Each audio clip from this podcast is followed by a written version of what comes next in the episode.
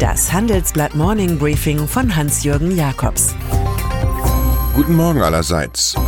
Über Italien weiß Carlo Cottarelli 64 gut Bescheid. Schließlich hat er drei Bücher über sein Heimatland geschrieben. Das letzte handelt von sieben politischen Todsünden, also Phänomenen wie Steuerbetrug oder Korruption.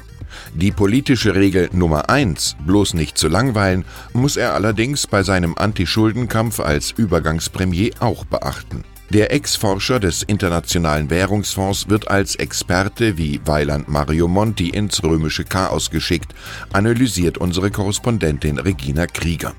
Es gilt leicht verändert Karl Marx. Die Ökonomen haben die Welt nur verschieden interpretiert, es kommt aber darauf an, sie zu verändern.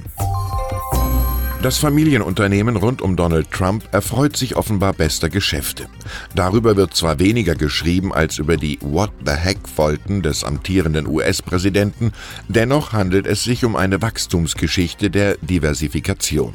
Nun erlaubte die Volksrepublik China der agilen Tochter Ivanka einige Markenrechte für ihre Modefirma, nur Tage bevor Daddy eine Wende in seiner Anti-China-Politik ankündigte und dem zuvor durch Sanktionen kollabierten chinesischen Konzern ZTE aufhalf. Zufall ist ein Wort ohne Sinn, philosophierte Voltaire einmal, nichts kann ohne Ursache existieren.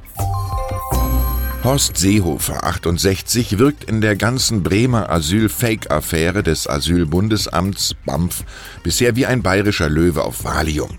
Der Bundesinnenminister scheint den Freistaat enorm zu vermissen und in Traurigkeit gefangen. So wenig war von ihm zu hören. Heute muss er in einer Sondersitzung des Bundestagsinnenausschusses eine andere Rolle als die des Big Schweigers einnehmen. Immerhin ist das wichtige Amt schon 13 Jahre in der Hand der Union.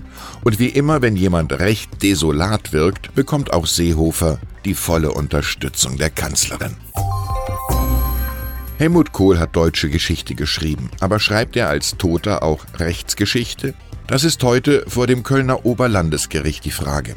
Seine Witwe will jetzt eine Million Euro erben, die die Justiz dem Kanzler im ersten Verfahren noch zu dessen Lebzeiten zugesprochen hatte. Die Summe soll sein Ghost und Writer Heribert Schwan zahlen, der offenbar absprachewidrig Originalprotokolle aus stundenlangen Kellererzählungen Kohls zum Auffüllen des eigenen Kontos publizierte.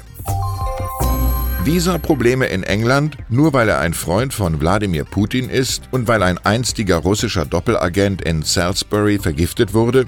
Das interessiert Roman Abramowitsch, Vermögen 11,5 Milliarden Dollar, nicht besonders. Der jüdische Russe ist nun ganz einfach israelischer Staatsbürger geworden, kaufte eine Immobilie in Tel Aviv und stieg so sofort zum reichsten Mann des Landes auf.